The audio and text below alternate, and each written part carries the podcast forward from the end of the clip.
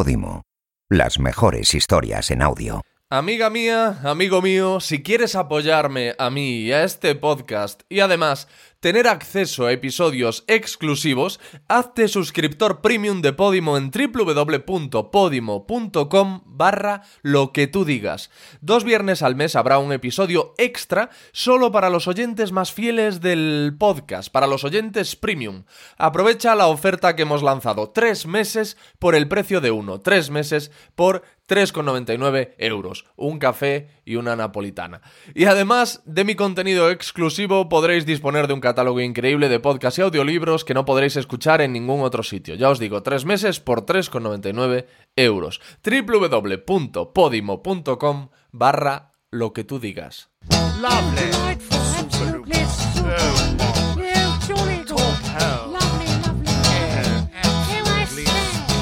Lo que tú digas con Alex Fidalgo. You'll find us in high places, but we are not your friends.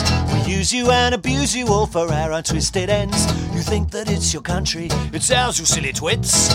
Notorious, happy and glorious, professional.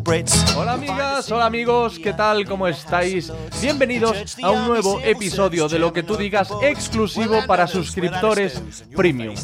El protagonista es mi amigo David Mulé, podcaster, hombre de radio y un tío divertido, entrañable, interesante y que como no podía ser de otra forma, ha dejado para el podcast un diálogo que yo considero memorable y que estoy seguro de que a todos los apasionados de lo que tú digas, a los, como digo yo, muy cafeteros, os va a encantar. Es, como os digo, un episodio exclusivo para suscriptores premium de Podimo, así que los que todavía no lo seáis, que me imagino que sois los que estaréis escuchando esta cápsula, este adelanto, eh, lo que tenéis que hacer es entrar en www.podimo.com barra lo que tú digas y ahí encontraréis una oferta de un mes completamente gratuito para que disfrutéis de esos episodios premium que tengo eh, recopilados dentro de lo que tú digas. Pues David Mulé, eh, la detective Alma Quintans, la maravillosa periodista María Gómez,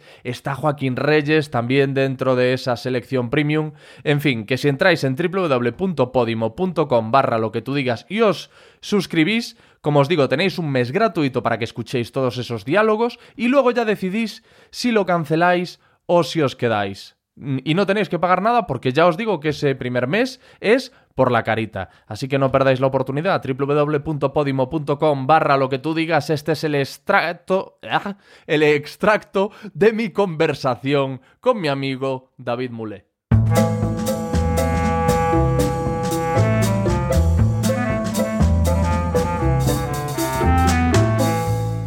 Ahora me hablas del peregrino, estoy grabando, ¿vale? Vale, vale, vale, Pero sí. quiero hablar primero contigo del mundo del misterio. Hombre, qué bonito. Porque es algo de- que, que has abandonado, algo maravilloso, porque tus inicios son el mundo del misterio. Sí, y a mí me fascina.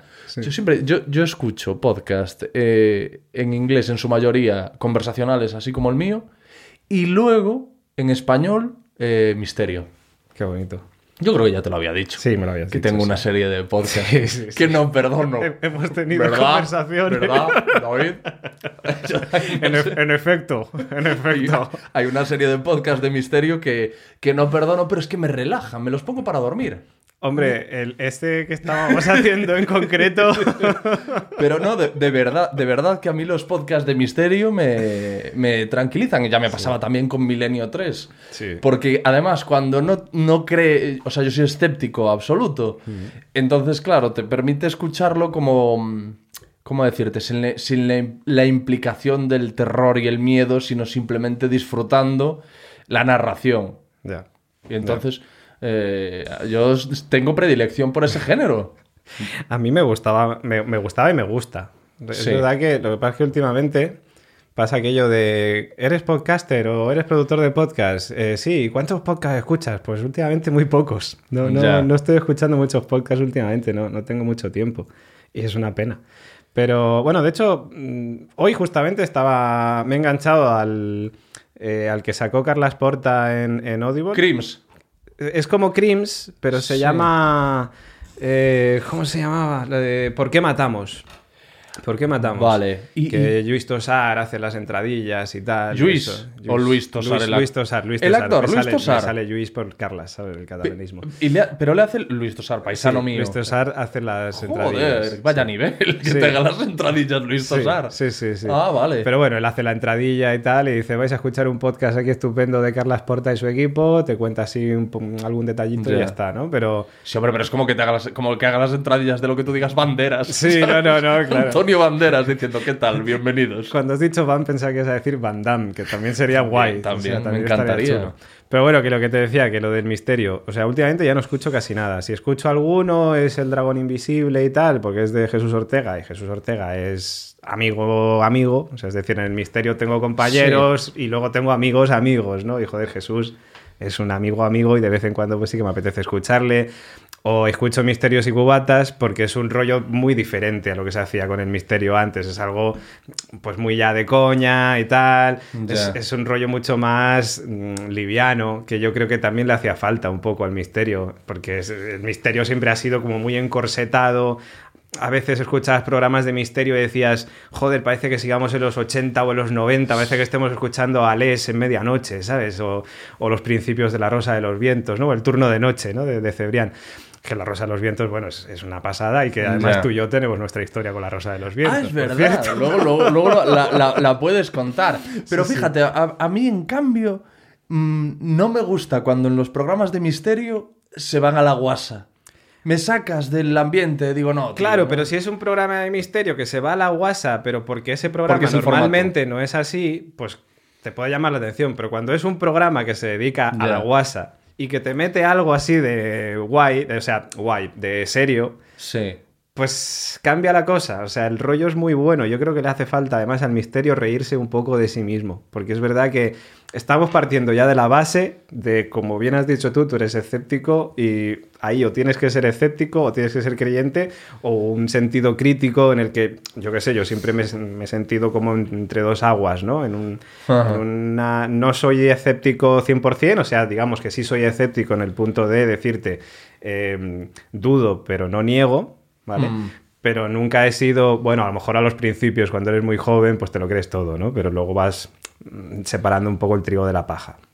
Entonces, yo creo que con, que, que- que con el tema este de, de- del- de- de hacer programas así más livianos, nos estamos tomando esto de una manera un poco más ligera, porque vamos a ver, estamos hablando de misterios, ¿vale? Entonces, no hay prueba 100% que demuestre muchas cosas, por lo tanto, no nos vamos a poner aquí súper mm, chungos con este asunto, vamos a tomárnoslo las cosas también a coña de vez en cuando, que no pasa nada, y hay espacio perfectamente para que haya programas serios de misterio que traten ahí con esto con rigurosidad y tal, o que generen debate o lo que sea, y luego también hay espacio para un poco la coña, un poco, Hmm. pues el, el- Yo creo que el reírse de uno mismo es sano, pero en todos los aspectos, o sea, no solo para las personas, sino también para las profesiones.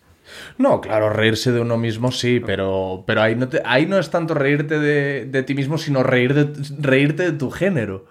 No, porque a, a mí lo que, me, lo que de verdad me atrae de los programas de misterio es cuando, vamos a ver, el, el ejemplo de comunicador absoluto, de para mí el mejor comunicador de España, estrictamente comunicando, transmitiendo al oyente es Iker Jiménez. E Iker Jiménez que mm, tomó una deriva en la que parecía empezar a tomarse con más ligereza los temas de misterio en, en contra de lo que hacía en Milenio 3.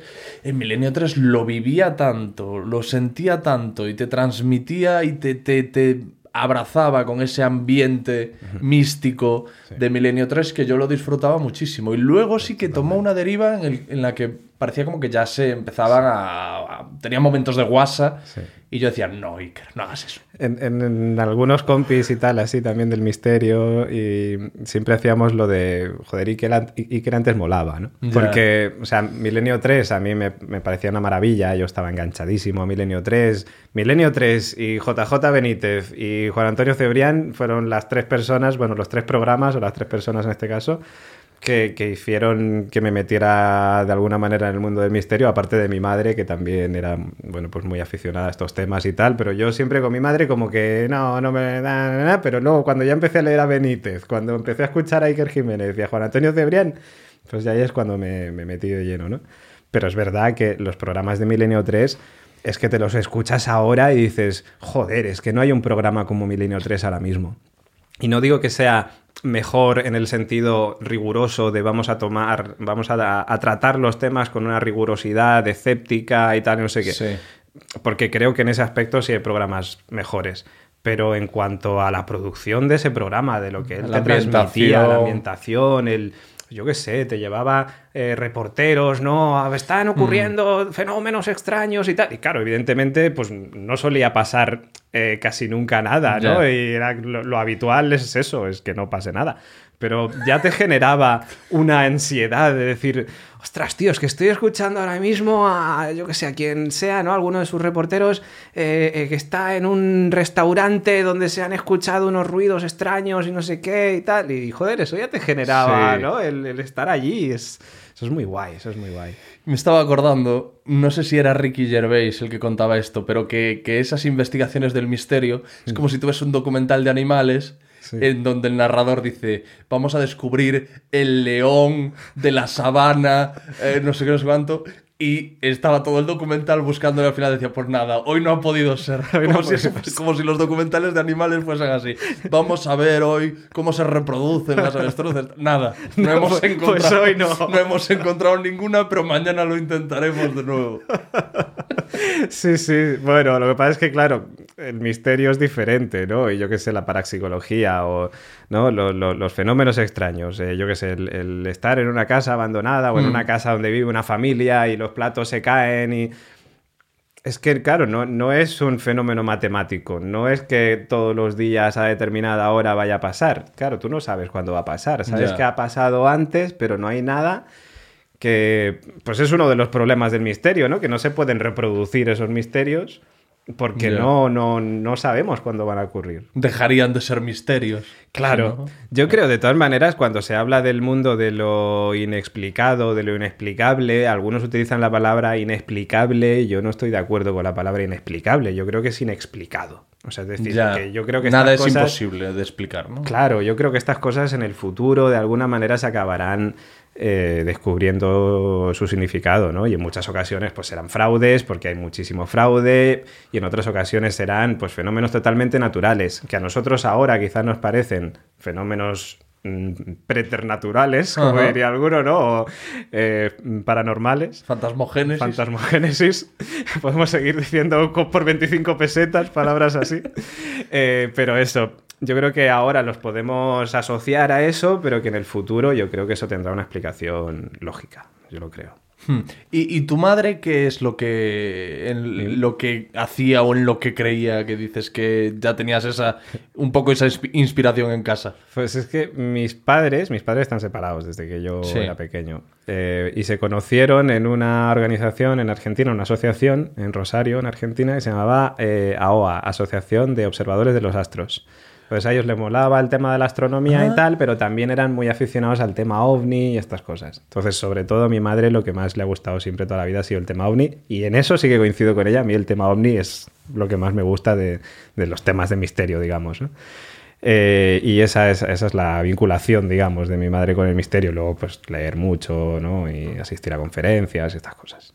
¿Y a ti te pasaba, te pasaba como em, a los grandes del misterio, como, como Iker, como Bruno, como, vamos, los que yo conozco, Carballal, Lorenzo Fernández Bueno, que, que suben fotos a las redes que, se- que tienen 13 años y ya están por ahí con una libreta investigando? Sí. O sea, ¿de ¿Qué recuerdos? Y, y ves a un niño con una libreta y una grabadora yéndose a un cementerio. o- Sí, sí, sí, sí, ¿A ti te pasaba eso? ¿Ya desde tan pequeño? Yo, hombre, de, de irme, o sea, al nivel de ellos ni de coña. Ojalá. O sea, por un lado te digo ojalá, ¿no? Porque es como, qué guay para, para un adolescente ya meterse así como tan de lleno en algo con tanta pasión. Eh, yo empecé a aficionarme a estos temas con 17 años. Eh, y luego poco a poco pues ya sí que fui, digamos, metiéndome de alguna manera ya más en serio. Pero al principio era un aficionado más, que leía, que escuchaba radio, que, que se documentaba y poco más, ¿no? Pero luego ya sí que con el tiempo, no recuerdo ahora mismo, yo creo que tendría 20 años más o menos, eh, cuando ya sí que empecé pues a meterme en casas abandonadas, en entrevistar a gente que decía que había visto cosas eh, aparecer en algún programa de radio. ¿no? contando pues algún eh, testimonio que había recogido, cosas así.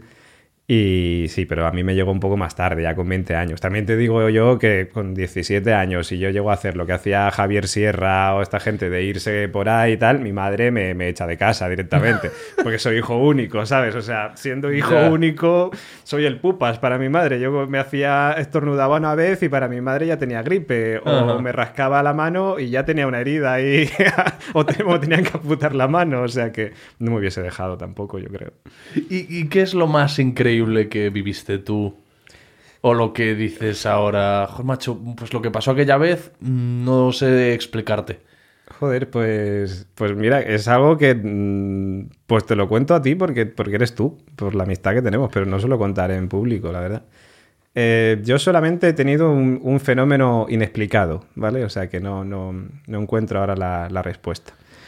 Eh, y fue cuando yo tenía, pues justamente 17 años, yo creo. En, en Alicante, mi tío eh, tenía un apartamento allí en Alicante. Y estábamos los dos, o sea, yo de vez en cuando me iba a su casa y me quedaba a dormir y tal. Estábamos los dos sentados en el sofá por la noche, una de la madrugada aproximadamente, porque yo soy muy de trasnochar, ya desde, desde joven ya era muy de trasnochar. Y estábamos viendo una peli, una serie, no me acuerdo, estábamos viendo la tele. Ujú.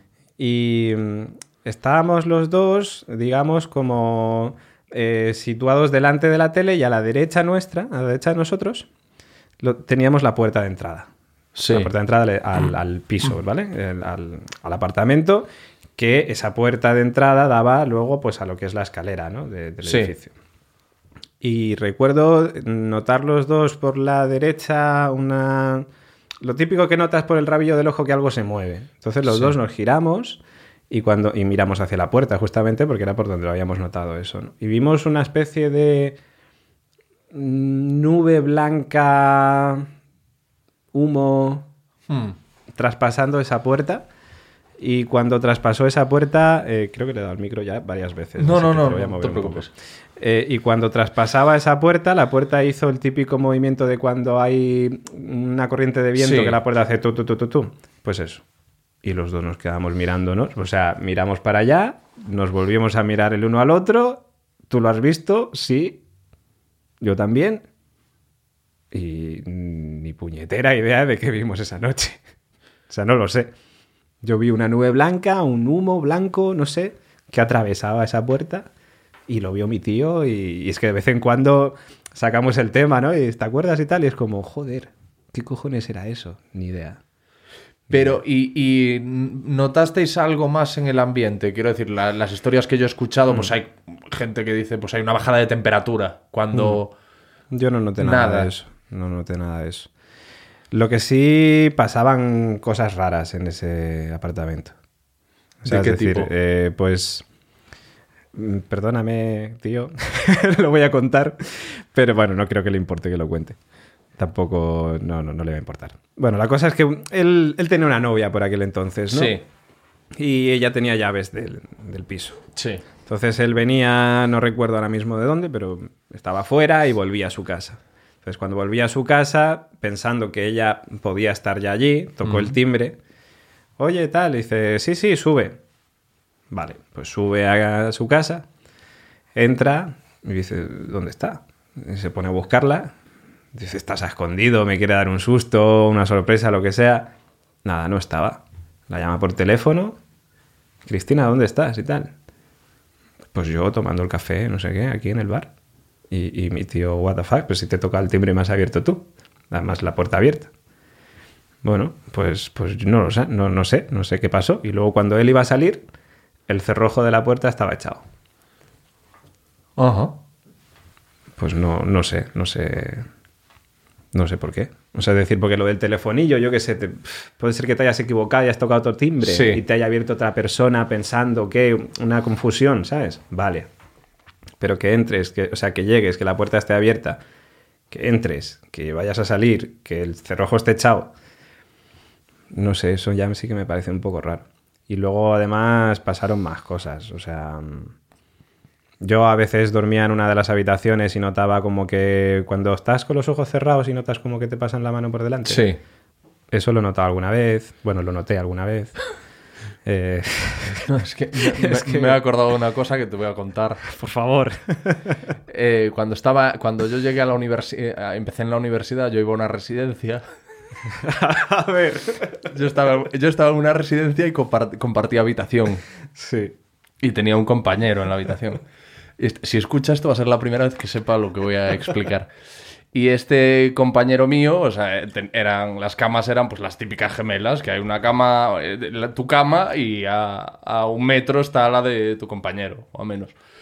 Y em, este chico roncaba mucho. Entonces, cuando yo me despertaba, o en medio de la noche, o me costaba dormir, y él se ponía a roncar, para mí, yo además soy una persona muy sensible a los sonidos, ya de por sí. Entonces, para mí era horrible. Y yo en aquel entonces, esto es muy bonito también, utilizaba pañuelos de tela. ¡Uy! Madre mía. Y, ¿eh? entonces empecé a eh, coger el pañuelo de tela que tenía debajo de la almohada y lo enrollaba. O sea, le daba así, lo cogía con las dos manos y le iba dando de forma que se hacía una trencita y con esa trenza le pegaba un latigazo en la cara. Y entonces yo lo que hacía era, le daba el latigazo en la cara y al momento yo me hacía el dormido. Era latigazo y al momento, ¡bum! Y yo dormido con la boca abierta, o sea, muy, muy bien hecho el dormido, con la boca abierta, respirando fuerte. Y entonces yo sentía como, como él se desperezaba, me miraba.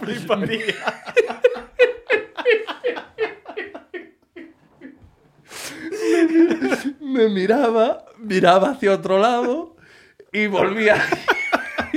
y volvía a intentar dormir. Pero escucha, pero esto varias noches. Ay, Dios. Y un día desayunando, Te lo me no me mira, tío, digas". te voy a contar. mira, tío, tengo que hablar contigo. Porque me están pasando cosas muy raras. El tío desquiciado diciendo, yo de verdad que no creo en estas cosas. Ay. Yo de verdad que no, no creo en estas cosas, tío, pero es que estoy rayado, se lo tengo que contar a alguien. Yo te juro que a mí hay algo, Ay, joder, qué bueno. hay algo que me golpea por las... Hay algo que me golpea. Ay, pero qué maravilla. Y me ves a mí súper serio diciendo, pero ¿qué estás diciendo, tío? Eso son ideas tuyas, eso es imposible. Yo, perdóname, pero yo no puedo creerte. O sea, yo no creo en estas Qué cosas. cabrón, eso eso te, te parece a ti. Eso te parece a ti porque a lo mejor tienes, ah, ¿sabes esto que le llaman parálisis del sueño? Que Sí, sientes sí, como sí. que te presionan. No sé, pero Ay, no le des importancia porque eso son ideas tuyas. Y a lo mejor esa noche le estaba dando otra. qué cabrón. Pues, pero esto Joder. no lo, no lo comenté en mi vida. O O sea, y él, imagínate a los pero nunca le, compañeros... respond- nunca le dijiste nunca que eras tú. Nunca, jamás. Y Pues él, espero que esté a escuchando. los, este yo espero que no.